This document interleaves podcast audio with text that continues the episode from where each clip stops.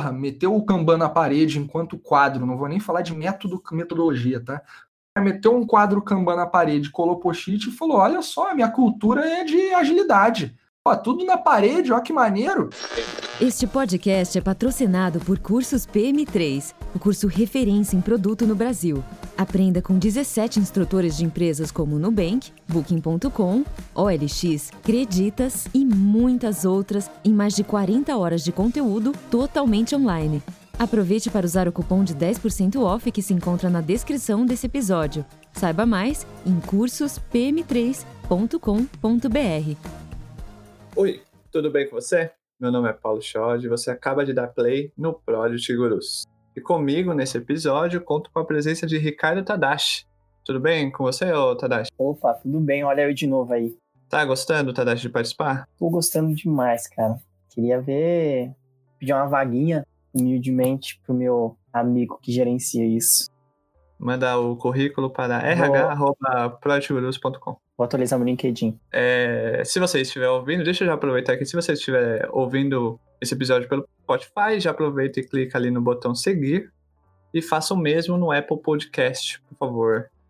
Em maio, ele foi uma verdadeira metralhadora de hacks de cultura ágil no Agile Trends Festival. Eu assisti, assisti ao vivo, e é uma máquina mesmo, impressionante. Foram 10 hacks em 10 minutos, assim, e tô falando 10 hacks em 10 minutos e parece que o cara só falou o título do hack e foi, né? Não, ele falou o título, qual era o hack, por que, o que e às vezes o como, em um minuto. É impressionante. Eu, o homem é, o homem é uma metralhadora mesmo. Além disso, ele escreveu em 2019 um artigo sobre os principais desafios enfrentados pela gestão de produtos naquele ano. Nesse episódio, então, vamos saber mais quais são esses hacks aí que ele falou no Agile Trends Festival e também descobrir se algo mudou de 2019 para 2020 em relação aos desafios enfrentados pela gestão de produtos. Acho que o fator pandemia já responde por si só esse último, mas vamos ver com ele porque ele é polêmico e como não gostamos de polêmica aqui no Project Guru, nem um pouco, Jamais. Não, não. Sem, sem polêmica, ainda mais com você, né? Não, sem polêmicas, por favor. Seja bem-vindo ao Project Gurus. Victor Gonçalves, tudo bem? Fala, galera. Muito obrigado pelo convite, eu tô ótimo. E eu adorei as referências. Metralhadora de, de conteúdo lá na Jetrons, aquilo foi bem engraçado. Obrigado por ter acompanhado lá. E também pela, pelo convite de estar aqui, cara. É muito legal fazer parte de um movimento que é agregação de valor raiz e a definição do polêmico, ela nada mais é do que uma definição do vamos tirar o romance das coisas, vamos entregar aquilo que realmente interessa, né? As contas, não importa muito se você fizer as coisas da melhor forma e o resultado seja aquilo que ninguém quer. Bom, vamos pro jogo. E aí, gente, já começa esse episódio sem romance então, hein, Tadashi? Sem romance, por favor, hein? Olha só, alguém conseguiu falar que você não é polêmico, que você é Muito... realista. Muito obrigado, Victor. Já, a gente já pode terminar o episódio aqui. Era o que eu esperava. Até então. Ô, ô, Victor, de forma resumida, qual é a sua história? Cara, eu, eu sou designer por formação. Aquele cara que entrou na faculdade de design achando que ia mudar o mundo através das coisas visualmente belas. Eu acreditava que design era mais tinha mais ligação com que esteticamente e, e nível de beleza fazia sentido do que qualquer outra coisa. E no fim das contas eu saí da faculdade acreditando na mesma coisa. No mercado eu vi que o mundo era diferente. Então eu entrei para a faculdade com 16 anos, né? Foi cedo. Também saí com bem cedo, saí com 20. Quando eu saí olhando ali para o mercado, eu falei, tá, agora o que, que eu vou fazer? Vou passar o resto da minha vida fazendo cartaz para filme de cinema, cartão de visita, é isso? É, é, é isso que se resume o design? No fim das contas, a gente sabe que não é nada disso. Isso é uma forma de tangibilizar os princípios fundamentais da resolução de problemas. O tem, o design tem mais a ver com a resolução de problemas do que com a beleza das coisas. E, eventualmente, a beleza resolve problemas, né?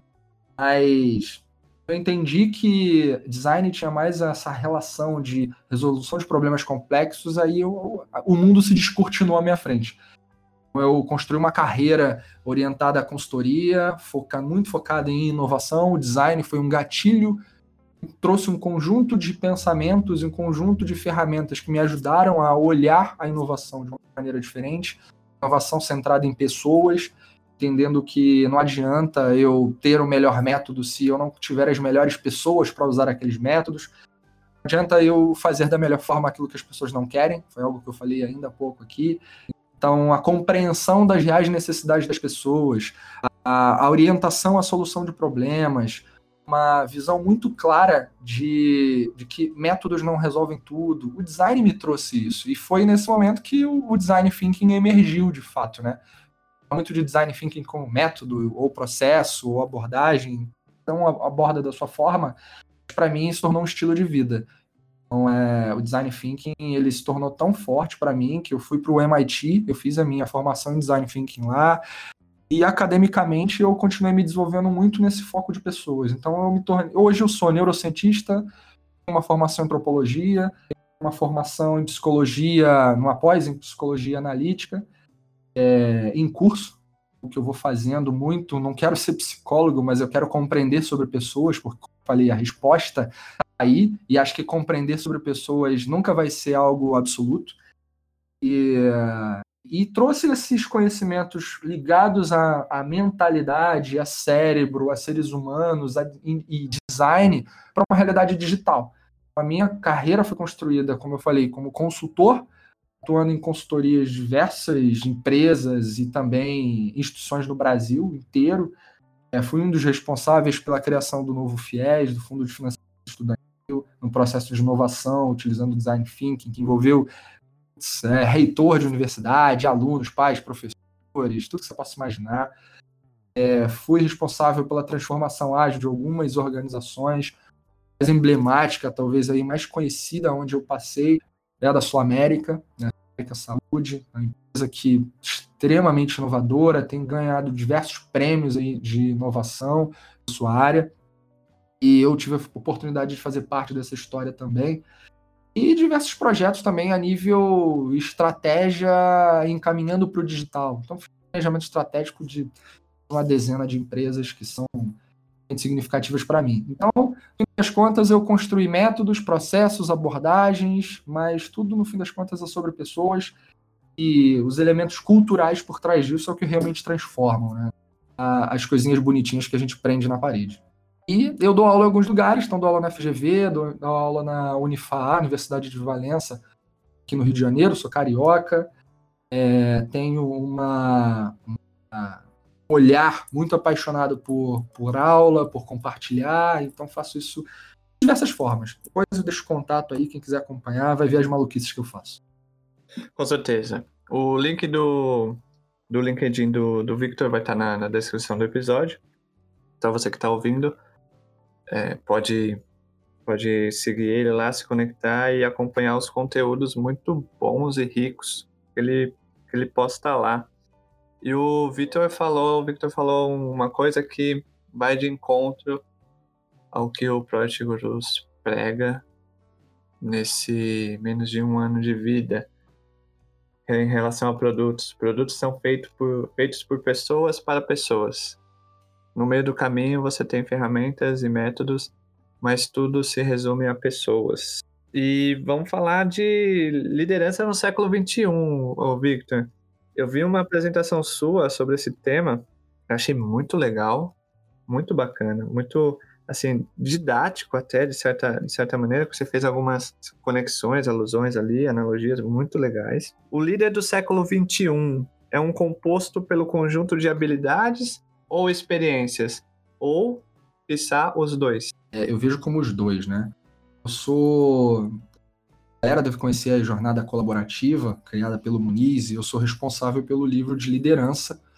Eu, eu, eu tenho uma, uma construção de olhar sobre liderança bastante especial. Eu não acredito que liderança é, é algo determinado pelo cargo que a pessoa exerce, pela maneira como ela enxerga a vida ao seu redor. Acho que quando a gente olha para no mundo cada vez mais efêmero, mais digital, a realidade caótica que a gente tem, não dá para descolar o papel de um líder daquele que é colaborativo, daquele que é mais humano, daquele que consegue desenvolver, apoiar, mentorar pessoas. A gente está falando de características que são normalmente, comumente atribuídas aos líderes, mas eu pergunto para você aqui agora que está ouvindo, o que te impede de ser mais empático, mais colaborativo? O que te impede de desenvolver pessoas? O que te impede de escutar melhor as pessoas, evitá-las o, o julgamento? As contas, a única coisa que te limita de alguma forma é você mesmo. Isso aí, que tudo é, é atribuído ao líder, é algo que todo mundo deve fazer, ou pelo menos poderia fazer. E então a liderança ela tem uma, uma eu falei, ela não é uma, para mim, exercício de papel ou de função, mas é, é como você se coloca na vida.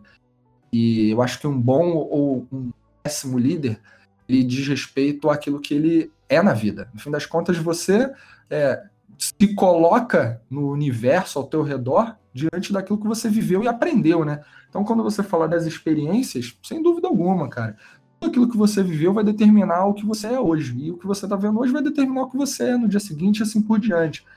A importância de você cuidar das suas referências para ser alguém melhor é fundamental. A importância de você viver determinadas experiências vão fazer com que você se torne é, um líder mais preparado, principalmente nos desafios que a gente está vivendo da intensa imprevisibilidade. Não adianta hoje ficar achando que, que as coisas estão escritas. E da mesma forma que competências técnicas são necessárias para ajudar a gente a, através da experiência prática, da vivência com determinadas situações, fazerem um pouco mais de segurança para as pessoas ao redor. Que aí vem um outro ponto, né? Então, assim, isso é um pouco da resposta. É, precisamos ter, sim, habilidades e experiências. As habilidades foram vividas em determinados momentos e trouxeram experiências para a gente dar segurança e, e, na resolução das questões que a gente vai encontrar aí, algumas coisas se repetem, né? Mas tem o outro lado, né? O outro lado da moeda que é você como ser humano e independe do teu papel, mas é o quanto você tem afinidade com o exercício do outro ser humano, da pessoa que está do teu lado. Aí você desenvolve outras habilidades, como a da confiança, por exemplo, que não é algo simples, né? Não é algo muito fácil. Mas a gente está numa geração, numa, num período no mundo fantástico em que as pessoas confiam na tecnologia, mas não confiam em outros seres humanos. Aí é onde vem a sensibilidade dos líderes de até onde eles topam correr determinados riscos, até onde eles topam confiar nas pessoas, permitir que elas aprendam pelas suas próprias experiências e seus próprios acertos e erros. É, e gosto de brincar com a referência do Waze. O Waze é uma parada fantástica um aplicativo que ajuda as pessoas a identificarem como ir de um ponto A ao ponto B. Ele é praticamente um coach, né? É isso que ele é, um coach do seu trânsito, onde você um, um mentor talvez. Onde que você, qual é o teu a, a rota que é mais favorável para você naquele momento? E quando eu olho para isso, pega aí que quem usa o Waze, os motoristas profissionais, por exemplo, e todos nós aí talvez, é, pessoas que estão e andam de carro, etc você olha que muitas das pessoas não sabem como funciona aquilo, não sabem e não tem a menor noção de tecnicamente como funciona o Waze, mas confia a sua vida ali. Não confia no ser humaninho do lado, que está lá no trabalho, sentadinho, tentando fazer alguma coisa na vida. Então, é, olha como a gente lida com paradoxos muito complexos. E aí é, tem uma, um recado importante que eu acho importante demais a ser falado sobre liderança, e como a gente está entrando num cenário de extrema imprevisibilidade, né, já vinha sendo dessa forma e agora mais intenso, acho importante falar também que, um parênteses, todo esse blá blá blá de mundo VUC, não sei o quê, eu não estou falando que é um blá blá blá de maneira pejorativa, não, tá? Não é para ser ofendido nisso. Para muita gente era um blá blá blá, era só um conceito bonito que era dito que foi desenvolvido pela Escola de Guerra Americana você vê que tem é, crise acontecendo no mundo e ela bate a tua porta de maneira tão inesperada, aí você fala, ah, eu entendi, isso aí é o mundo VUCA. É, é exatamente isso que é o mundo VUCA. No fim das contas, tem tanta coisa nova acontecendo que eu vejo algumas pessoas olhando para os seus líderes e fazendo um puta de um mimimi, reclamando, ah, porque fulano não toma decisão, porque não se posiciona, que fulano não tem uma visão clara. Maluco, então faz o seguinte, vai lá, assume a posição dele e tenta fazer o que você está falando que ele não consegue. A maioria das vezes as críticas acontecem por pessoas que não viveram aquilo e simplesmente é muito confortável criticar. Para fazer o que deve ser feito é difícil. Entram essas métricas aí que a galera adora mostrar, né? Que 60 e tantos por cento das pessoas estão infelizes no trabalho por causa dos seus líderes. Então tenta ser um líder da sua própria vida. Tenta fazer uma coisa melhor para você e para os outros. Quem sabe você não ajuda o teu líder a mudar também. Acho que a, a responsabilidade da liderança, ela é de todos. O recado aqui é, dei um monte de volta, falei de um monte de coisas para dizer o seguinte: liderança é um exercício que não é restrito a uma função, um papel ou um maldito, uma maldita assinatura na carteira assinada. No fim das contas, a liderança é um exercício que todos deveriam ter para que uma empresa nutra o seu crescimento de maneira sustentável. Isso para mim é ser líder. Líder, ele é dono, ele primeira coisa, né, antes de tudo, ele se conhece. A maioria das pessoas não se conhece. Ela quer julgar os outros. No fim das contas, esse julgamento diz mais em respeito sobre elas do que sobre o outro. Essa é a questão aí que eu venho trazendo e as discussões em torno de liderança. Para fechar, é... tem, a gente sabe que o mundo ele ciclicamente vem trazendo expressões da moda. Uma que eu gosto, gosto, é da moda, não importa, ela é útil. Então, para mim, ela é útil e por isso eu gosto. A antifragilidade, livro do Nassim Taleb, né, que trouxe uma visão sobre o quanto os efeitos catastróficos, ou melhor, vou trocar a palavra catastróficos, palavra melhor, uma, os efeitos do caos no mundo que a gente está vivendo, quando eles podem pegar a gente de uma calça arreada e de alguma forma a gente não saber lidar com aquela situação nova e inesperada. É novo, cara, é novo para todo mundo. Como é, que você, como é que você sai dessa situação de algo que é novo para todo mundo e você espera que as pessoas tenham uma resposta pronta? Não tem.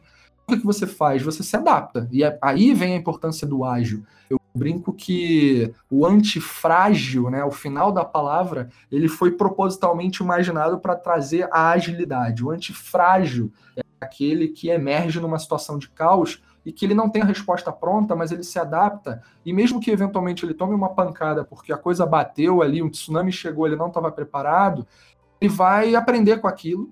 Ele não vai ser só resiliente, ele não vai só levantar e seguir adiante, ele vai levantar melhor, ele vai levantar e ter aprendido a lição. A gente tem uma, também na cultura do brasileiro uma coisa interessantíssima. O brasileiro é o que não desiste nunca. E também não desiste nunca de tomar porrada. Tá sempre ali, ó, tomando as mesmas caneladas.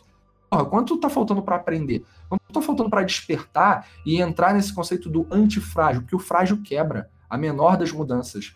O robusto, que é a sua antítese, antítese do frágil, é aquele que não sai do lugar, ele é fixo ele não tem para onde ir e por conta disso ele não evolui, ele não melhora. O resiliente, ele toma porrada, ele levanta, sim, mas isso não é suficiente, nunca foi. A gente precisa melhorar, a gente precisa ser melhor, porque quando aquela pancada aparecer de uma outra forma, a gente vai melhorar, a gente não vai tomar aquela pancada de novo. Eu te garanto. A gente não se preparar como nação, como pessoas e como líderes, vai ter o Covid 20, 21, 23, seja qual for. Espero que não seja algo relacionado à saúde, mais grave até para mim do que os negócios. Mas quando aparecer, a maioria das pessoas não vai estar preparada, infelizmente. Até pegando essa parte que você falou bastante do, da gestão e, e acho que até para ajudar o pessoal também, que eu, eu gosto bastante dessa parte da, da, transparência, da não romantização, que acho que é uma das premissas que a gente tem aqui, né? Eu e o, o Shot sempre tem bastante e eu também gosto muito de trazer. Você sente, você tem algum ponto de vista que para mim, do primeiro ponto, que eu acho que não é um home office, é um office home, né? Essas estatísticas são bem enviesadas para variar, porque as pessoas não estão fazendo home office porque elas querem, mas sim porque elas são obrigadas e forçadas, e a rotina delas muda como um todo, né? Acho que isso que você falou é um dos principais pontos que, para mim, eu vejo como liderança. O cara tem que ter uma empatia 360 da pessoa, é um ser humano que está na sua frente, né? Não é um objeto que você manipula e utiliza da forma que você quer. E essa parte do Covid, acho que é um ótimo ponto que você falou é, talvez da nossa própria cultura, né? A gente fala muito, até exemplo, time de futebol. a gente gosta de conectar pra caramba o técnico, falar um monte, o cara escala errado, a gente escala Deus e o mundo, mas depois ninguém sabe a fórmula perfeita, porque não tem, né? Mas você acha que para essa parte é, pós-Covid, digamos assim, quando a gente voltar, essa parte da normalidade, é, o que, que você enxerga dessas áreas? Será que o pessoal, times em si, os líderes em si, tem que abrir esse espaço, incentivar mais esse caminho que o pessoal tem que colaborar? Você acha que as pessoas também passando por essa situação vão sentir mais necessidade de colaborar ou a contra é, a, a, balança do lado negativo, né? isso talvez só deixou as pessoas mais receosas, elas vão ficar mais pisando em ovos, mais querendo controlar a palavra, mais querendo achar culpado, porque a gente sabe que daqui a pouco pode piorar essa parte financeira, né? E as pessoas começam a ficar com medo por causa disso. Isso pesa, é, pirâmide de Maslow, a necessidade das pessoas, né? Como você vê tudo isso? Cara, bom ponto, né? Eu vejo assim, acho que tem algumas questões para serem colocadas. A gente tal, a gente ninguém aqui, eu acredito, seja capaz de falar, de assumir com garantias que quando essa situação, o pós-Covid, quando, quando passarmos por ele, que vai ser amanhã. É, a gente pode fazer diversas suposições. Ninguém pode hoje afirmar, a gente tem uma situação é, econômica que nos forçou a trazer mudanças. É, quando um agente opressor externo olha para olha as empresas, para as pessoas, enfim, ele, ele bate a porta, é aí onde tem a necessidade de incentivar, né? Bate a porta e fala assim: opa, muda aí. É, muda ou muda, não tem alternativa. Quando bate esse tipo de cenário, as pessoas tendem a despertar consciência para as coisas. Eu não sei como vai ser amanhã. Um monte de empresas estão aí fazendo estratégias e se adaptando para uma realidade que acha que é provisória. E quem sabe se isso é provisório? Quantas empresas já não determinaram efetivamente, por conta do seu modelo de operação e da sua, principalmente da sua cultura, vão sustentar o modelo de home office mesmo, não do office home, mas do home office mesmo, que funciona, porque a galera curtiu, porque está sendo um barato várias empresas que já se posicionaram assim, e você acaba reduzindo o custo de escritório e outras coisas mais, né? É, e aí aquela galera que fica fazendo consultoria de workplace pira, né? Porque mudou. Agora eu não tenho mais o tobogã dentro do escritório para dizer que isso é cultura, que aliás, aliás, isso nunca foi cultura de lugar nenhum.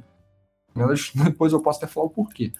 Então é. O que, que vem depois?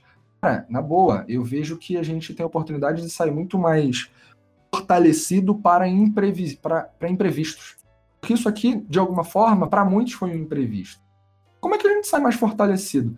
A gente assumir que é, hoje é o Covid, mas de novo, amanhã sei lá o que, que vai ser, mas vai acontecer de novo algo que pode derrubar, desmontar meu tabuleiro de xadrez, eu tenho que mudar minha postura. Então, eu tenho que ter uma posição mais colaborativa. Por exemplo, em termos de liderança, é, acabou essa parada na boa. Se você está ouvindo, você é o tipo de super-homem é, que mete a sunga em cima da calça, já era para você.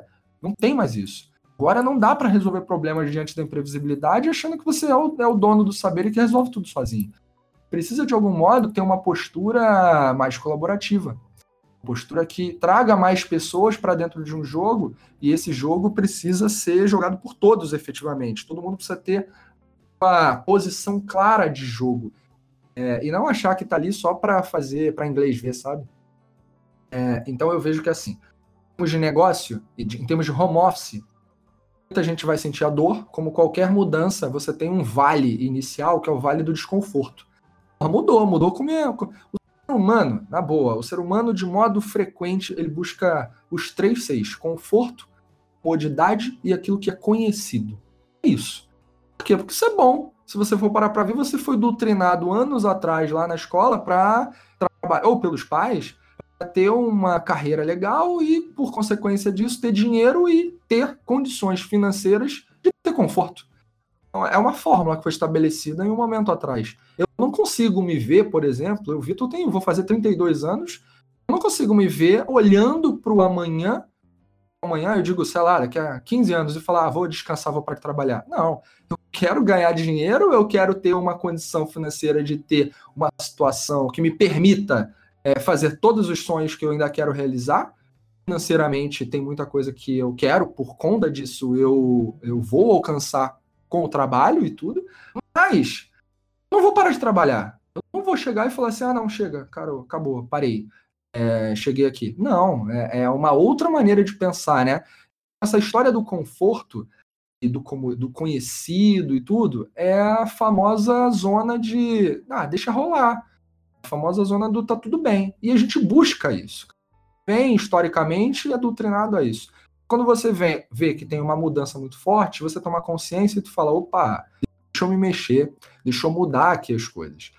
Normalmente a gente aprende com essas porradas, normalmente, mas não exclusivamente. Aí a gente entra no vale, nesse vale da morte aí, nesse vale do desespero, nesse vale do desconforto, que é, opa, a minha, os meus três seis. Agora eu vou construir o medo, agora eu vou bater em cima da ansiedade, é isso que vai aparecer. Agora eu não tenho a menor noção do que vem amanhã. A maioria das pessoas entra no, numa visão aí de, de natural, né? Porque não se prepara psicologicamente para o futuro. Então, como é que você se prepara para o amanhã, Vitor? Psicologicamente falando, eu tenho que me tornar cada vez mais forte nos cenários da imprevisibilidade. Coisa que eu, hoje eu falo muito abertamente, mas eu tive câncer. Tenho 32 anos, né, quase 32, e já vi uma vida de 50 de repente. A quantidade de coisas que eu já fiz, já vivi, já tomei, já apanhei, já levantei. Puta, cara, sensacional. Agora, quando eu passei pelo câncer, eu aprendi uma parada muito importante. Eu aprendi que o conhecimento é o principal inimigo do próprio conhecimento. Porque quando você acha que sabe muito alguma coisa, você tem a chance de se tornar arrogante e, de algum modo, se autocolocar numa condição de que as coisas não vão acontecer com você, por exemplo. Eu vivia isso. Eu vi uma condição. Eu cresci muito rápido em muitas coisas que eu fiz, né, como líder ou como consultor, não importa. E, de alguma forma, eu, eu acomodei e comecei a menosprezar algumas coisas, como, por exemplo, a cuidar da minha saúde. Até que eu, quando passei pela situação do câncer, que foi o meu Covid naquela ocasião, né, foi a, o meu agente, é, não vou nem dizer externo, porque hoje, na maioria, a, a questão da, da câncer está muito mais associado a seus comportamentos. Aí, então, eu olhei para aquilo e falei, cara, bateu essa parada na minha porta. Eu melhorei, curei, tô bem na minha melhor condição de saúde. Agora, quando aquilo apareceu, foi o momento do meu despertar eu despertei, eu falei, opa, eu vou cuidar de mim. Então, eu cuidei, emagreci, puta, e outra pessoa. É, antes me davam 40 e tantos anos, hoje me dão 20 e poucos, porque eu mudei, mudei, naturalmente tudo mudou na minha vida. Isso é a mesma coisa que se reflete no trabalho, se, se reflete nas empresas. A gente tem que parar de buscar o conforto e ficar ligar o senso de alerta, entendendo que a gente precisa ser unstoppable na busca de conhecimento, unstoppable na busca de aplicar o conhecimento que foi aplicado, para entender que quanto mais você sabe, menos você realmente sabe, porque tem mais coisa para descobrir aí. Aí entra os papos da filosofia, né, que eu adoro falar sobre isso. Mas, em essência, cara, não dá para a gente hoje determinar o que vai acontecer amanhã, na minha opinião. Para a gente se preparar psicologicamente para ser mais forte para as pancadas que ainda vão vir, porque elas virão vão vir. E quando você aceita isso, cara, boa, dói muito menos. Dói muito menos. Então, é a realidade é, da, da, dos negócios, ela é muito parecida com isso. Ela, eu acho, tá? Tem um palpite. Ela tende a ser muito parecida com isso que eu acabei de falar aqui. Como você se preparar com fortalezas psicológicas, uma realidade que é a, o inesperado. O home office, para muita gente, é um puta de um desconforto. Puta, show, legal. Mas o momento vai ter que parar de ser. Talvez seja a realidade para muita gente daqui para frente. Aí, como é que tu faz? Como é que você lida com isso, né? É, tem gente, tirando de novo o romance, que não vai aguentar. Tem gente, pessoas, empresas, vão pular do barco, porque elas vão identificar que aquilo não é para elas. Aquela realidade não é parte dos valores que ela tem como indivíduo, como pessoa vejo que as empresas vão ter um papel pós-Covid muito forte de ajudar as, as pessoas a encontrarem o seu propósito, a relação com a empresa. Não estou falando de propósito de vida, não. Mesmo porque, para a maioria das pessoas, isso daí é uma puta de uma balela. Mais de 80% das pessoas do mundo não precisam de um propósito para trabalhar. O propósito se resume a dinheiro. E, ponto, elas estão bem assim adianta ficar tentando forçar a barra. Mas a nível trabalho, empresa, emprego, cara, a gente está tá vivendo uma relação tão, tão dilaceradora que a união vai ser uma parada muito importante. E como? Como é que você traz pessoas dentro de uma empresa para atuarem com você, empresa, é, você CNPJ, e unir essas pessoas em torno de algo comum que elas queiram? Esse para mim é o maior desafio desafio dos executivos de serem executivos hands-on e não executivos Monte Olimpo que ficam liderando sentado na frente de uma puta sala com tudo de marfim, lindo, maravilhoso, mas que na real não vai fazer o Gemba. Não vai ver o que as pessoas realmente sentem e precisam.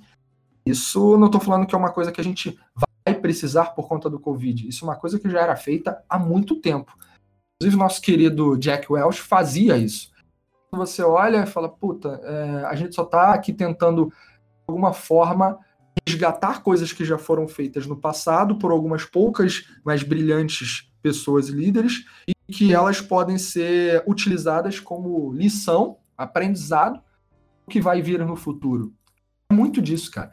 Acho que não tem muito o que ficar inventando roda, não. A gente, como diria Alvin Toffler, professor que em 1976 disse o seguinte: analfabeto no século XXI não vai ser aquele que não sabe ler ou escrever, mas aquele que não sabe aprender, reaprender e desaprender. Tem coisas que a gente precisa trazer que elas cabem para o mundo atual, tem coisas que a gente precisa resgatar porque ficaram no passado, e tem coisas que a gente simplesmente tem que abandonar porque elas não têm a menor utilidade hoje. Isso é mexer com as crenças das pessoas, é mexer com os valores, é mexer com as práticas. É bem profundo esse negócio, cara. Isso tudo vai para a cultura, né? De uma forma geral. Isso eu respondi aí, cara. Respondeu, respondeu. Acho que esse ponto é fundamental. Também penso nesse mesmo, essa mesma habilidade que o, líder vai ter que ter, cara. assim, um ponto que eu, que eu espero bastante é ver esse. A gente tem muito essa história do bottom-up, mas não sei se chega até o topo, né? E vamos ver se agora, por conta disso tudo, vai, vai ter que haver uma necessidade de ajuda como um todo, né? E aí a gente vai para um assunto agora, que agora é polêmica, porque é questão de cultura ágil. Polêmica. Quem acompanhou o Agile Trends Festival e acompanhou a apresentação dele, pôde ver ali no, no bate-papo algumas provocações ali, a galera ficou meio que ouriçada, já diria os mais velhos, esse termo muito jovem da minha parte, ouriçados.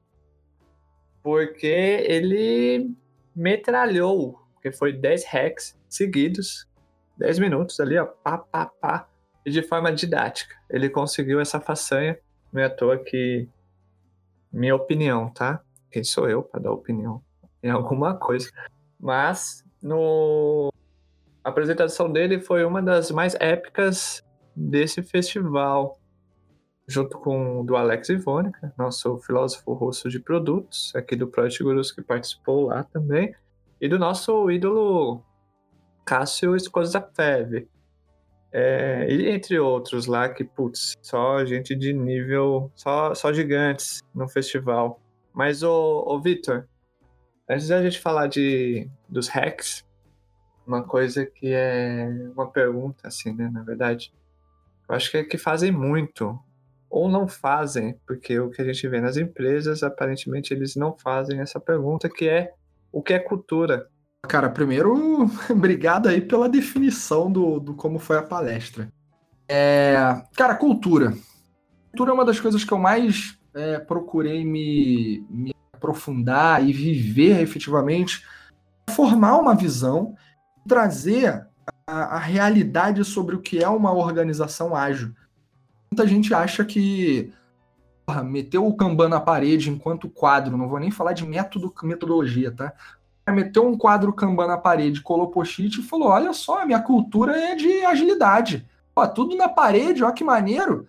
Isso daí é uma, uma grande falácia, na maioria das vezes que não existe uma visão integrada de cultura simplesmente por um artefato visual que está ali, que automaticamente é, ele nasce, na maioria das vezes, para provar para as pessoas que você está fazendo algo diferente.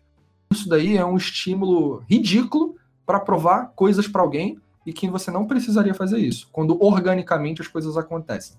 Quero dizer, cultura não é o tobogã que se mete lá na empresa, cara. Não adianta você colocar tobogã na empresa se as regras não te permitem utilizar o tobogã em determinadas circunstâncias, por exemplo. Não adianta meter o videogame lá e falar, porra, a galera vai jogar videogame, não sei o quê, mas ela só pode jogar videogame antes do, das nove da manhã e depois das 18. Que porra de cultura é essa? Eu, quando saio da empresa, eu quero ir para casa ver a minha família. Então, isso daí não representa absolutamente nada da cultura para mim. Da mesma forma que tem gente que acha que cultura é a festa de final de ano da empresa. E opa, legal pra caramba. No máximo, o que é tudo isso? No máximo são ações que tentam engajar as pessoas para passar uma conotação de que é cool, que é legal, que tem uma espécie de. Uma, tem uma leveza dentro do ambiente. Mas, na essência, a cultura é um conjunto de normas, padrões, de procedimentos que são sustentados pelos valores das pessoas que compartilham daquelas normas, compartilham daqueles, daquelas regras que estão estabelecidas ali. Bom, o que, que é isso? Isso na a cultura, ela é muitas vezes ocasional, a maioria das vezes ela é ocasional, ela simplesmente acontece, aconteceu, opa.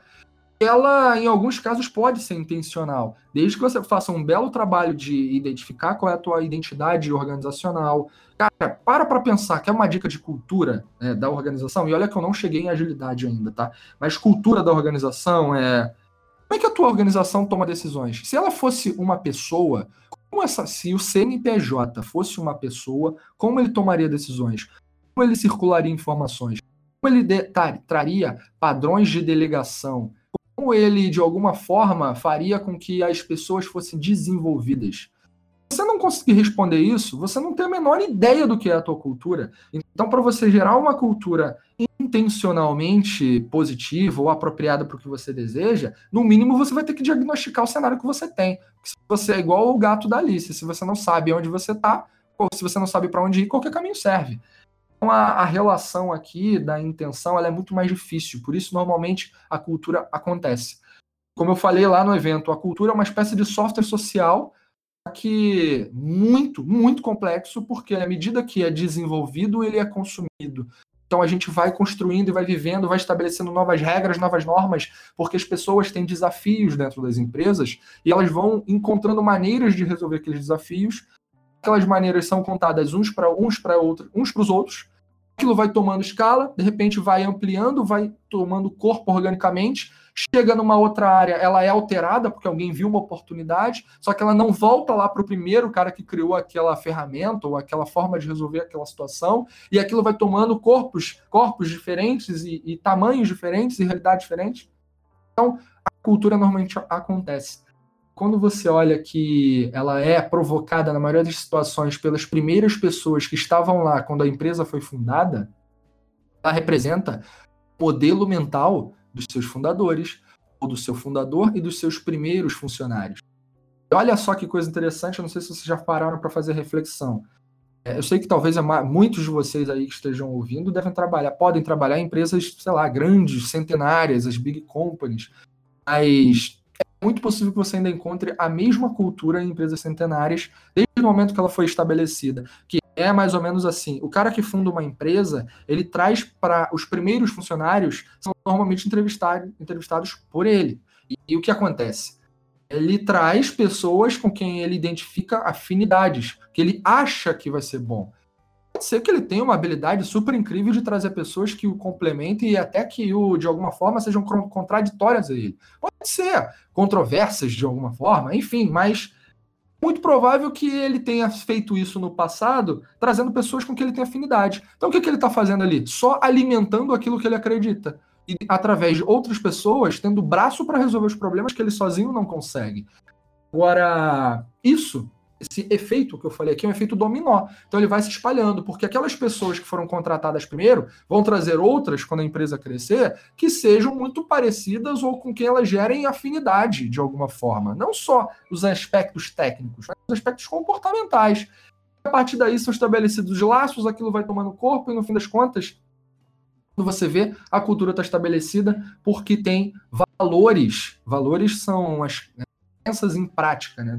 Indivíduos, é aquilo que você realmente faz. Então, é, são maneiras de fazer as coisas estabelecidas principalmente pelos primeiros funcionários ou as primeiras lideranças de uma organização. E aquilo vai se perpetuando através desse modelo dominó que eu comentei aqui.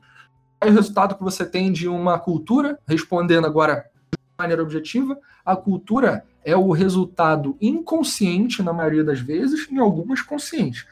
Inconsciente as práticas dentro de uma estrutura e seguem regras, padrões e valores. Ninguém sabe, na maioria das vezes, de onde vieram esses valores, mas pactuam com eles, porque estão naquela empresa. Ah, mas tem gente que não pactua, critica, não gosta. Ok, você tem duas alternativas.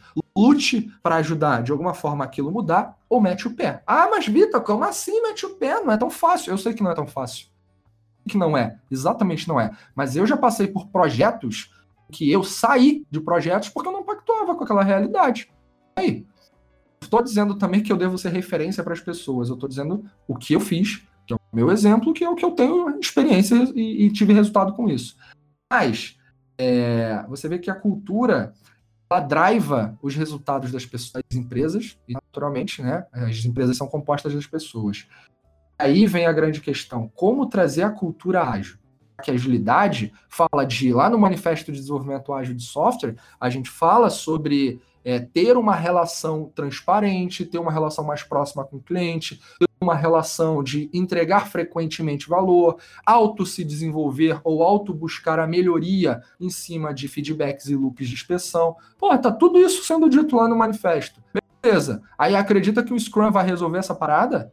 As pessoas não acreditam, muitas vezes, fundamentalmente, numa relação face-to-face, uma relação olho no olho, numa relação que problemas podem ser resolvidos sem ficar escalando tudo o tempo inteiro, porque isso é puta de um estresse, de um desgaste, gera desperdício, e se gerar desperdício é ser anti-ágil.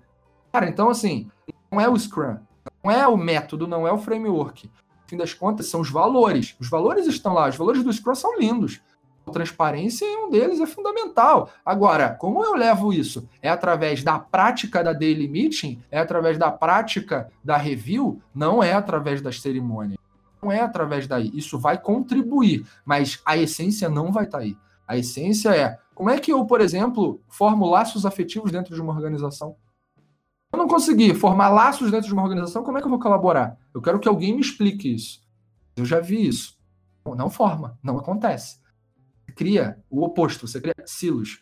Pessoas interessadas nos seus próprios umbigos, seja porque elas pensam desse jeito, e aí é uma questão delas, ou seja porque a estrutura, o desenho da organização foi formatado para que naturalmente haja disputas, naturalmente haja uma competição, muitas vezes desnecessária, porque em alguns casos isso é desnecessário culturalmente, mas em outras isso é provocado. Existem companhias aí que a sua cultura é fomentar a competição e pagar uma puta de uma grana para a galera que ganhar, que competir mais, sair melhor dentro daquela estrutura.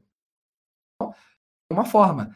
Mas a cultura ágil ela não vai por esse caminho. A cultura ágil ela tende a olhar, quer saber o que é cultura ágil? Olha para o manifesto. Basicamente é isso. E você transcende aquilo de maneira, como ele foi escrito numa realidade de tecnologia, tenta transcender a realidade da tecnologia. Quando se fala que é entregar um, um dos princípios, dos 12 princípios, é falar que a gente vai entregar software com frequência, vai entregar software com medidas de frequências mais rápidas, mais breves, mais curtas, quer dizer, nem fala rápido, mas mais breve, você não precisa falar que isso é só serve para software.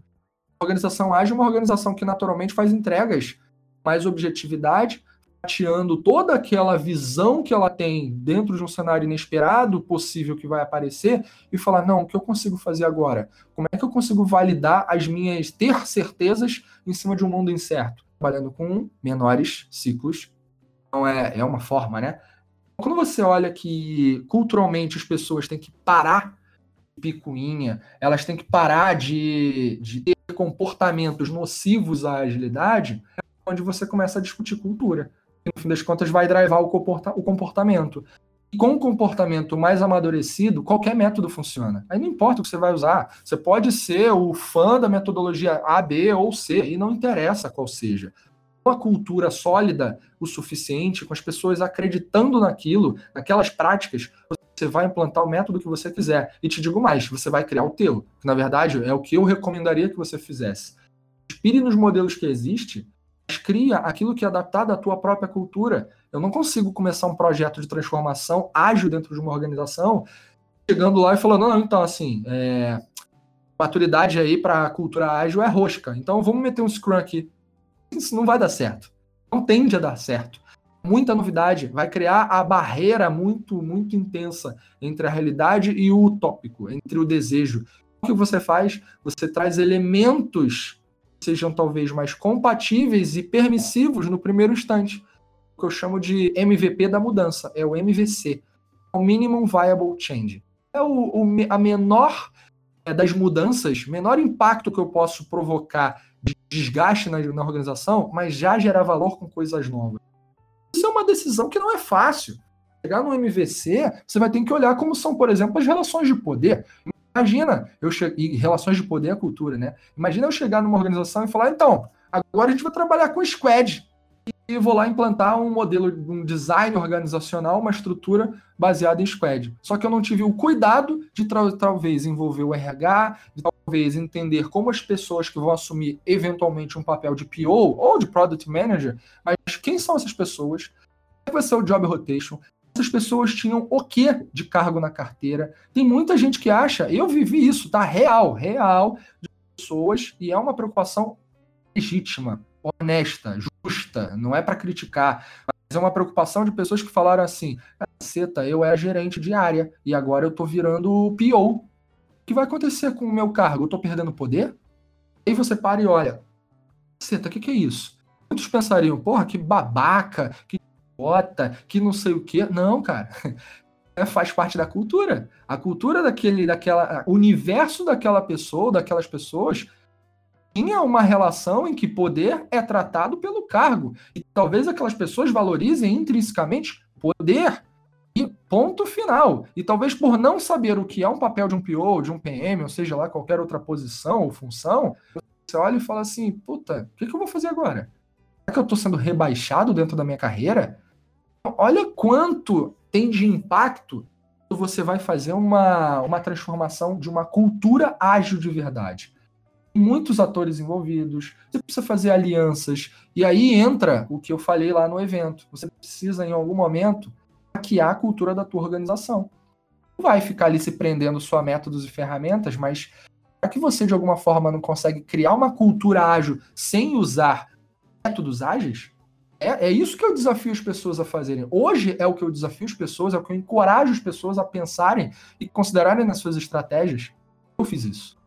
Isso várias vezes, e isso é. Sabe por que é sensacional? Porque é barato, porque é rápido e porque traz resultado. Aí você fala, porra, isso é mágico. Não, não é mágico. É porque a gente tende a. Porque o mundo é extremamente complexo, querer dar respostas complexas para tudo. Do que tudo não precisa de respostas complexas. É só olhar para o modelo do Kinefin tem algumas coisas que são óbvias, mas a gente tem algumas coisas que tende a, mesmo sendo óbvia, querer botar no mundo complexo. É um puta de um erro. Então, a gente ah, entende essa realidade, você pensa o que é hackear? Tem uma situação muito comum, hoje bem menos do que comparado talvez uns dois anos atrás, mas você olha que no passado a gente tinha muita falta de patrocínio para fazer uma transformação ágil, falta de patrocínio é falta de executivo bancando aquele, aquele AUE todo da mudança. Que é um AUE em algum momento, é um negócio complexo. Aí, quando não tem esse patrocínio, o que você faz? Você chora? Não, você vai ter estratégias. E eu digo que hackear é uma delas. Então você vai mostrando coisas, como elas podem acontecer. Uma das coisas mais importantes que eu levo para minha vida é não vende agilidade para um executivo. Não precisa fazer isso vende para ele, você faz com que ele reconheça a importância de ser ágil, tendo a linguagem executiva, colocando na altura, aí tu tem que ter empatia para entender qual é a realidade que aquele cara viveu, a posição que ele ocupa e entender que talvez na posição que ele ocupa ele precise seguir determinadas políticas ou politicagens da estrutura que ele está inserido, porque é a vida aceita que dói menos, Aí você precisa ajustar a tua forma de falar e conversar com o cara. Não adianta você sair de um cursinho de Scrum e falar: ah, caraca, pô, vamos meter aqui, ó, o Scrum, cara, vai, a gente vai fazer daily, é maneiro pra caramba, vai dar transparência aqui na nossa operação. Cara, a preocupação do executivo não é, acredite, o top 3 não é ser transparente. Ele sabe que transparência é importante ele tem um ranking de decisões e são decisões extremamente importantes. Ele precisa botar mais dinheiro dentro de casa, ele precisa reduzir as despesas operacionais ou reduzir desperdício, ele precisa fazer com que a empresa tenha um olhar mais orientado ao cliente, porque ele sabe que o mundo está focado nisso hoje. São esses três principais desafios. Você pode fazer com que, através da agilidade, você toque o coração desse cara. Então, tem que começar a pensar dessa forma. E aí, o hackear a cultura para trazer o cara para o teu lado, fazer com que a organização seja, seja ágil, sem você precisar fazer treinamento, sem você precisar fazer mil coisas que vão consumir, por mais que talvez seja rápido, mas vão consumir tempo. O treinamento das pessoas é uma puta dificuldade, né? Têm dificuldade de marcar horário para fazer reunião. Antigamente, agora nesse momento home office forçado, é, as, as pessoas estão se adaptando, mas Antes, cara, puta dificuldade para fazer reunião, não tinha dificuldade, tinha dificuldade de fazer call, para fazer uma ligação para o pessoal daqui a duas semanas. Ah, porque não tem tempo, não tem tempo, tem tempo. Então, se for olhar, tem um monte de desperdício no meio do caminho. Aí o cara quer treinar pessoas para implantar agile, método ágil. Puta dificuldade de treinar pessoas dentro da empresa. Eventualmente tu vai ter patrocínio e tu vai conseguir. Mas eventualmente você não vai ter patrocínio, vai ter aliados e vai conseguir. Então tem vários, vários modelos de estratégias, mas a do hack hackear é eu compreendo tão bem uma realidade, eu sou capaz de fazer com que aquela realidade se transforme de maneira extremamente rápida, barata e de maneira principalmente orgânica. É, se você quiser estabelecer laços afetivos dentro de uma organização e por conta disso ela vai se tornar mais colaborativa e por conta disso você vai reduzir silos e por conta disso você vai ter menos desperdício dentro da organização e aí sim você vai ser ágil, de novo, não adianta botar método, fazer muito bem, mas entregar o que não interessa. Não é ser ágil. Bom, o que eu, o exemplo que eu dei antes, isso é ser uma organização. Você fazer ou estabelecer ligações afetivas, por exemplo, por que não criar um hack que durante os três primeiros minutos de qualquer reunião você descubra algo novo das pessoas que estão naquela reunião. Praticamente como você vai começar uma reunião dentro da tua empresa e ao invés de já sair para o game, já, o que, que é o game? O assunto, é a pauta. Ao invés de já cair nisso, é pegar lá três minutinhos, a galera ficar se olhando e, e perguntar um ao outro, cara, conta uma coisa que eu não sei sobre você, por exemplo. Lógico que eu estou colocando aqui de uma maneira extremamente é, vez estereotipada, né? Ah, me conta uma coisa nova. Mas você vai ter que encontrar uma sensibilidade para puxar assunto. É praticamente vai começar uma reunião, você vai começar aquele modelo básico. E aí, tudo bem, né? É simpático fazer isso. Mas tudo bem é você contar uma coisa nova. Puta, cara, você não sabe o que aconteceu. Fiz isso e aquilo e assado. Uma das coisas que, que aconteceu aqui, por exemplo, no antes da gente começar a gravar, a gente conversou um pouquinho. Não foi, a gente não foi direto gravar o nosso podcast. Para quê? Para a gente conversar e se conhecer um pouco melhor, conhecer mais sobre o ser humano. Isso cria laços afetivos. Isso faz com que a gente se desenvolva melhor como pessoa, um com o outro. Isso é o que deve ser feito dentro de uma organização que não constrói laços sólidos de relacionamentos. E que a maioria das pessoas são vítimas, um monte de gente se coloca ali como o, o que puxa o tapete um do outro, e assim por diante. Tudo isso é sobre cultura. E cultura é sobre pessoas. Uma aula, hein? É, eu falei, fogo no parquinho. Nesse episódio, de novo, fogo no parquinho. O cara é polêmico, hein, Tadashi? Gostou? Ele já meteu. Colar post-it não é ágil. Olha aí, é. já, já vai. Pra... Ó, já tô vendo ações da 3M caindo, ações da Calunga caindo, depois dessa declaração dele.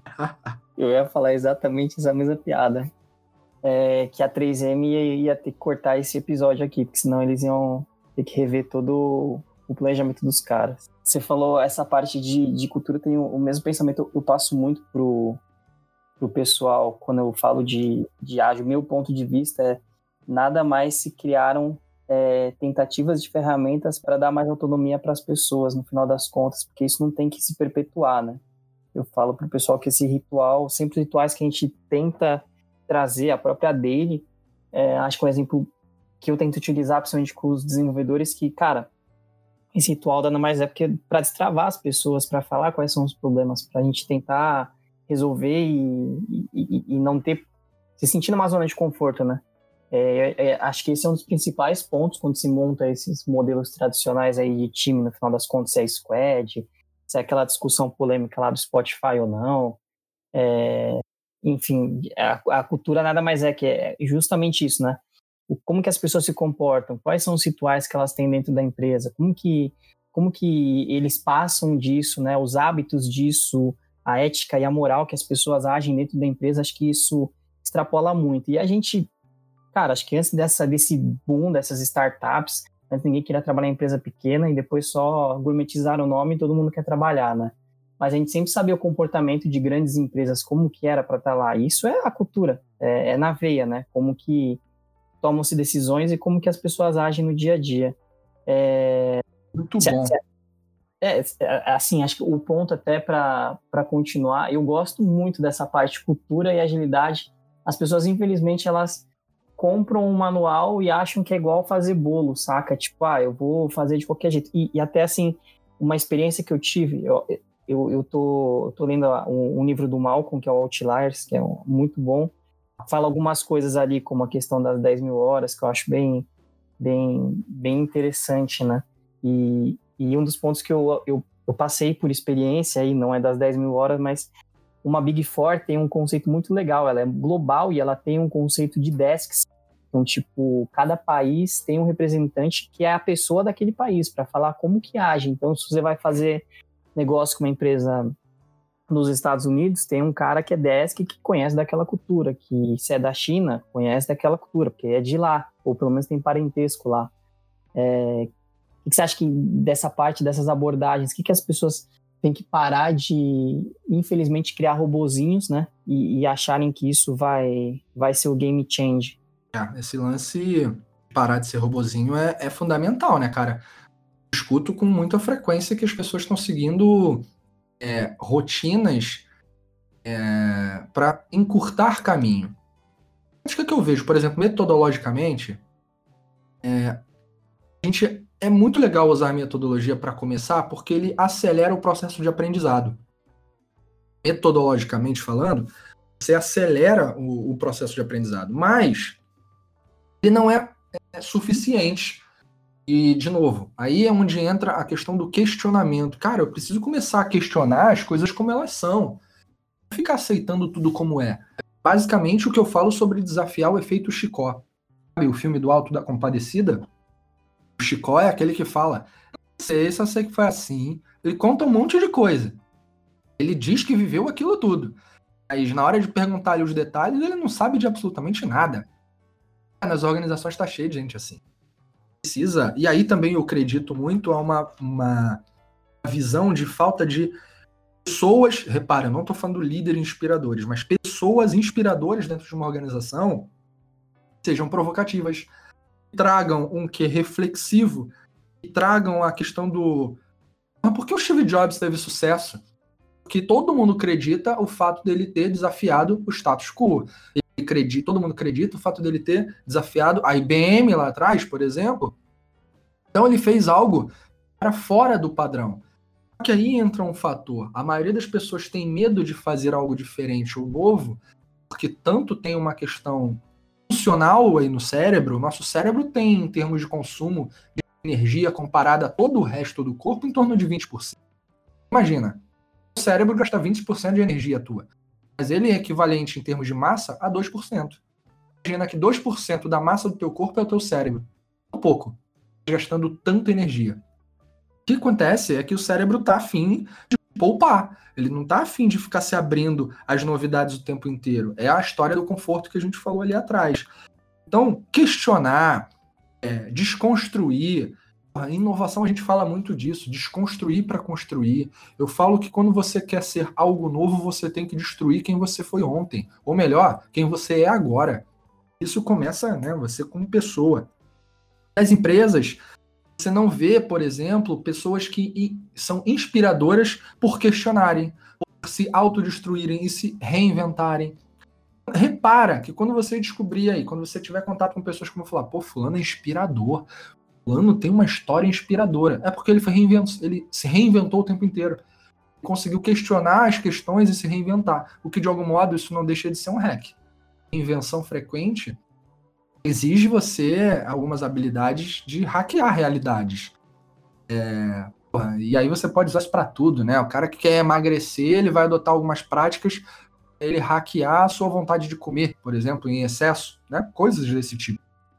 Então, você olha que tem na organização, em organizações, a falta de pessoas que inspiram pelas suas histórias, pelos seus exemplos, muita gente que cacareja, só repete, isso é um saco. Você olha que é, é a, auto, né, a condição natural do ser humano já não é de questionar, e quando você está dentro de uma organização e não tem pessoas que façam o mesmo, você não consegue sair do lugar, você não evolui. É muito comum você chegar numa organização ver a pessoa 10 anos, big companies, 10 anos, a pessoa na mesma função. Por quê? Por 10 anos fazendo a mesma coisa. Não questionou nada ou não teve, é, talvez, a sacada de poder questionar quando teve oportunidade. Porque muita gente tem oportunidade. Essa é a verdade. Não percebe. Então, a, essa questão é uma questão de falta da, do elemento externo, pessoas em quem se inspirar, também a falta de consciência própria. Isso que retomando o, tema do líder, do líder, o líder ele precisa se autoconhecer. E a partir do autoconhecimento você pode até se desesperar, que você percebe que você não está no lugar certo, você não está fazendo o que você quer, e as coisas começam a, a florescer positivamente. Que o desconforto é parte fundamental do crescimento, né? Parte natural da evolução.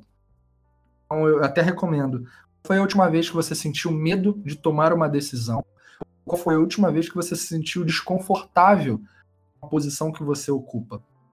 Se tem muito tempo que você está confortável, boa, você vai fazer uma coisa diferente. E não é normal. No mundo em que não tem mais homeostase, não tem mais equilíbrio, tá tudo bem, puta, tem uma parada estranha aí. Então é. E as pessoas buscam isso de novo, porque o cérebro, ele naturalmente está preparado para buscar e otimizar a energia. Então é, é uma coisa biológica. Função natural do nosso corpo.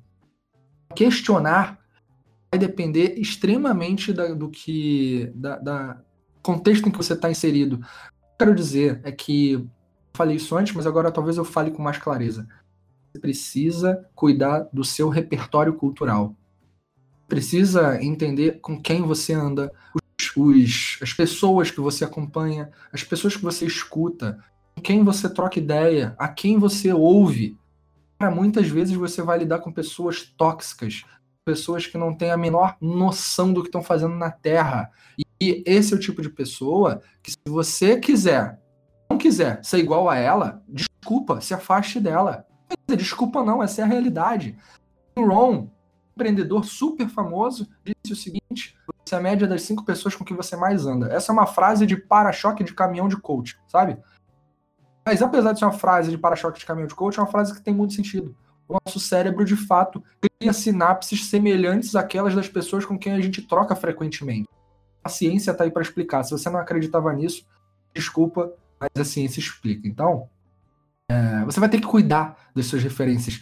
Você vai ter que cuidar do que você lê. Você vai ter que cuidar de, do que você assiste. Então, tudo isso vai montar o seu quebra-cabeça cultural interno, o seu universo cultural interno. Ele vai repercutir lá fora. Você põe para dentro, ele sai de alguma forma.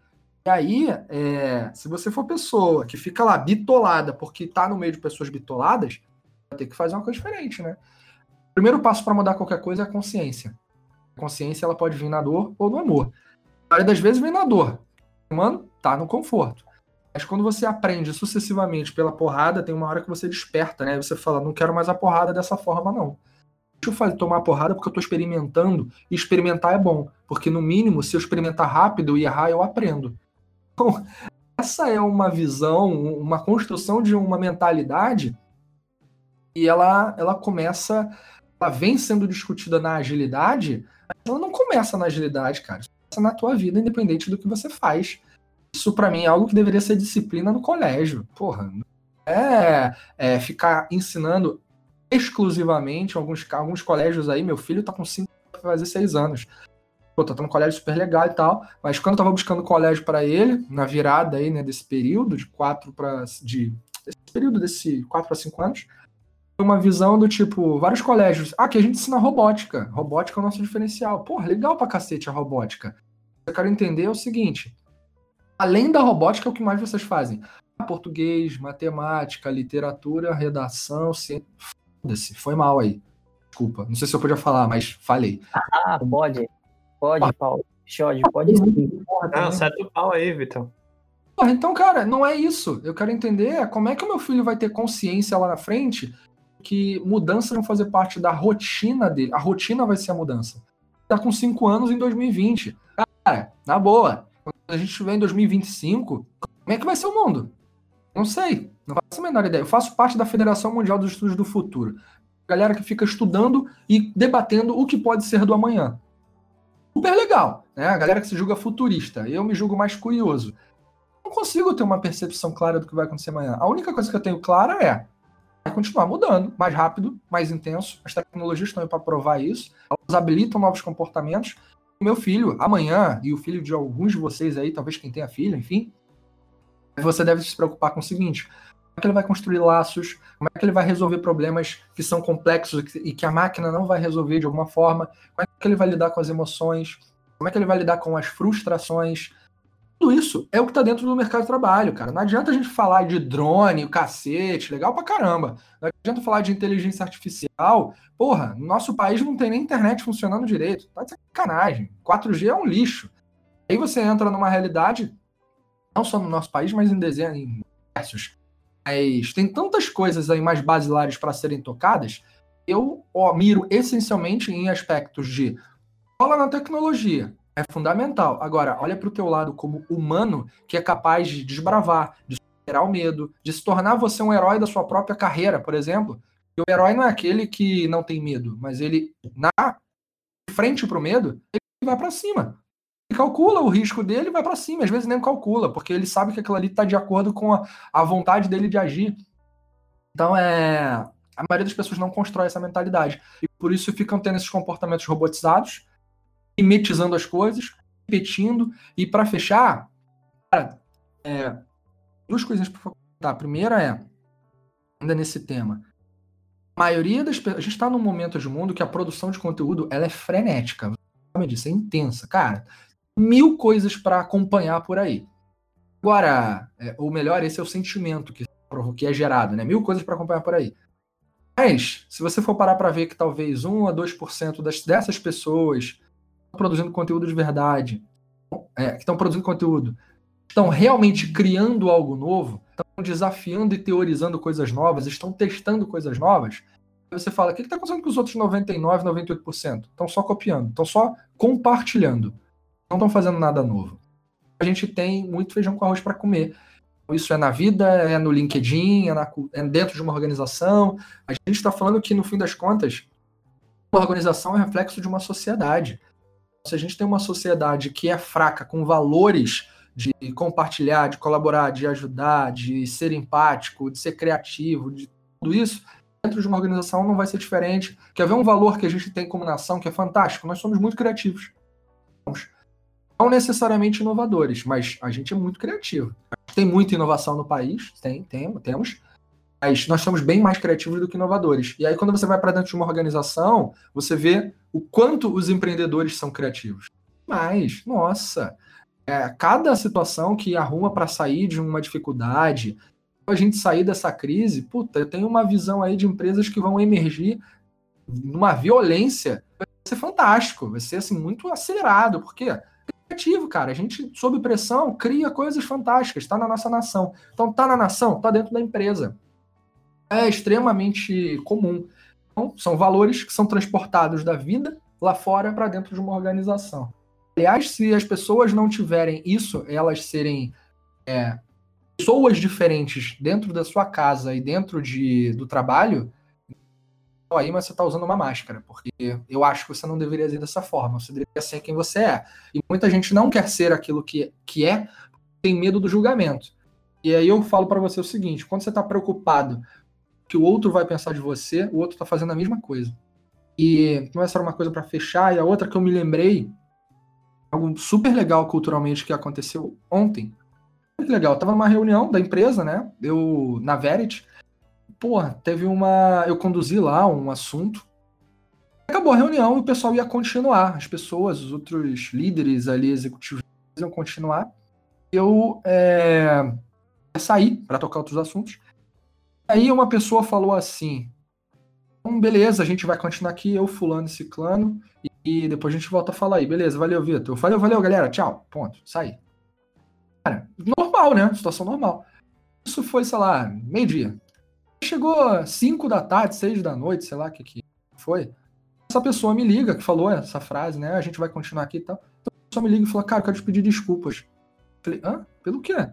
Porque eu não sei se talvez tenha ficado a impressão de que a gente ia fazer uma conversinha ali, que você ia ficar de fora da conversa e que a conversa não era para ter você presente e tal, não sei o quê. Aí o cara fez questão de me explicar tudo o que ia acontecer na reunião e tal. Cara, assim, em momento algum eu pensei nisso e falei rindo, né? E, e depois eu falei o seguinte: é incrível essa, essa percepção, essa sensibilidade e essa visão com outra pessoa. Então, independente de qualquer coisa, cara, obrigado. Não pelo que eu precisava disso, mas porque é muito legal saber que eu tô no lugar certo. E aí eu. É, com as pessoas certas.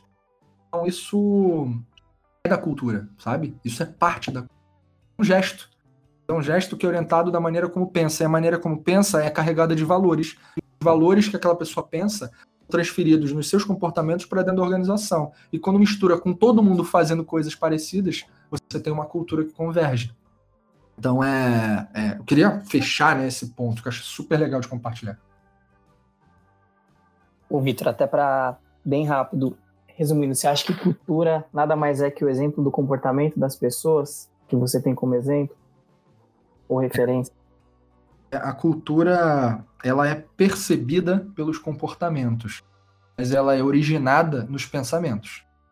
No fim das contas, o que você pensa é o resultado do teu repertório, é o resultado da tua história, é o resultado da tua experiência, é o resultado das pessoas com quem você tem ao teu redor, e tudo isso é o que te influencia na tomada de decisão e na, nos comportamentos que você vai ter.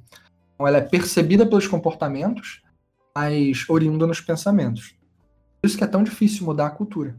Talvez a maior responsabilidade de, de líder, e eu acho que o maior exemplo de você ser líder para quem é, é quando você é pai e mãe é, cara, você sente na veia aquilo, é um negócio que não, não é coisa de empresa, de demissão, nem de nada disso. Você consegue ver ali na pele o que, que é cultura, o que, que é exemplo.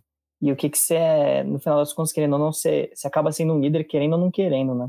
Chegamos ao final do, do episódio com. Que, que episódio, hein, Tadashi? Que baita episódio. Dava para fazer mais uns três assim. Aula, aula. A gente a gente teve uma aula aqui sobre cultura ágil, sobre liderança, sobre é, conexão, pessoas, sobre comunicação, sobre tudo. Uma aula. Eu espero que você que está ouvindo entenda é, isso, se conecte com a gente através desse, desse episódio, porque começamos com a história dele, passamos pelo fogo no parquinho, do, da cultura ágil. E estamos terminando falando sobre coisas leves. Ótimo episódio. Muito obrigado, Vitor. É, foi um prazer enorme estar com vocês. Vocês me deram a oportunidade de fazer uma das coisas que eu, eu amo: compartilhar e narrar histórias. e, e uma coisa que eu não falei no início, mas eu acho que a gente fecha as coisas e fecha com chave de ouro, né? Eu sou head de inovação e agilidade da Verity. E eu tô, tenho desenvolvido projetos de cultura ágil dentro da Verity, através dos nossos, em conjunto com os nossos clientes, que nossa missão é justamente levar o cliente, as empresas a transcenderem a realidade eles vivem para uma realidade é, melhor que a que eles têm. As contas é o quanto você pode fazer melhor aquilo que você já faz tinha isso como missão de vida, ajudar as pessoas a fazerem melhor aquilo que elas já fazem. E como é que eu posso fazer isso através da agilidade no mundo digital e tudo de alguma forma conectado com cultura? E é isso que eu consigo fazer na Verity. Então, muito feliz de. Eu tenho pouco tempo de empresa, mas já fazendo coisas incríveis. E acho que aquilo que é bom precisa ser compartilhado, né? É uma felicidade poder compartilhar isso aqui. Então, Verity acompanha a gente lá, Verity Digital no Instagram, nosso site, a gente criou um negócio super maneiro chamado Verity Lab. É um ambiente, um canal no Telegram que a gente compartilha conhecimento sobre o universo digital. São alguns moderadores, eu estou lá envolvido no assunto, está dentro da estrutura de inovação da Verity. E, e acompanha a gente. Quem quiser me acompanhar lá no, no LinkedIn, no Instagram. No Instagram é victorgonçalves.oficial. Tiro um monte de loucura lá também, faço uma coisa legal. E o que vocês vão encontrar por mim por aí é o cara que não é diferente da vida pessoal e do trabalho, é uma coisa só.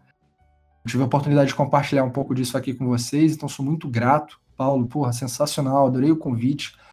Felicidade de ter te conhecido ali no, no ter assistido a minha palestra lá no Agile Trends Festival. Ricardo, é sensacional, parabéns pelo seu aniversário hoje. E Geminianos aí na, na... Boa, valeu para você também, ó. É isso. Eu sou apenas o Acota nesse episódio, porque sou de Ares, já que é pra falar de sigla. e o, o, Vitor, o Vitor já falou aonde você encontra ele e o que você deve fazer, que é entrar no canal do Telegram da Verity, tá bom? Todos os links estarão na descrição desse episódio. E para finalizar, eu espero que você tenha gostado desse episódio, você que, que ouviu até aqui. É, não, não deixe de, de, enviar seus comentários, porque ele ajuda na, num tal de melhoria contínua. Não sei se você que está ouvindo sabe o que é. Eu também não sei, mas a gente vai fazendo aqui. E adiciona, segue a gente lá, Project Gurus no LinkedIn, Project Gurus no, no Instagram. A gente vai começar a, a criar conteúdos exclusivos para o Instagram. Tem o canal do Telegram, que tem curadoria. Todo dia, dois artigos voltados à liderança, à gestão, a produtos. A gente faz uma curadoria e a gente sempre coloca lá dois artigos de manhã e no finalzinho da tarde para você ler, você aprender você consumir coisas novas e importantes que possam fazer a diferença no seu dia a dia. Tá bom? Então, para você que ouve novamente pelo Spotify, segue, segue a gente. Isso ajuda você, me ajuda, ajuda todo mundo. Apple Podcast, dá lá só as cinco estrelinhas, por favor, não custa nada. E muito obrigado, muito obrigado, Tadashi. Eu que agradeço, foi esse papo foi sensacional, curti demais. E obrigado para todo mundo e também quem quiser tirar uma dúvida, bater um papo também é só me chamar. Olha aí, hein? É, coloca lá Ricardo Tadashi, é, chama ele. É, ele tem muita, muitas histórias, muito, muitas coisas para compartilhar com você. Então, muito obrigado. Muito obrigado, Vitor. Muito obrigado, Tadashi. Muito obrigado a você que deu play. Tchau. Fui.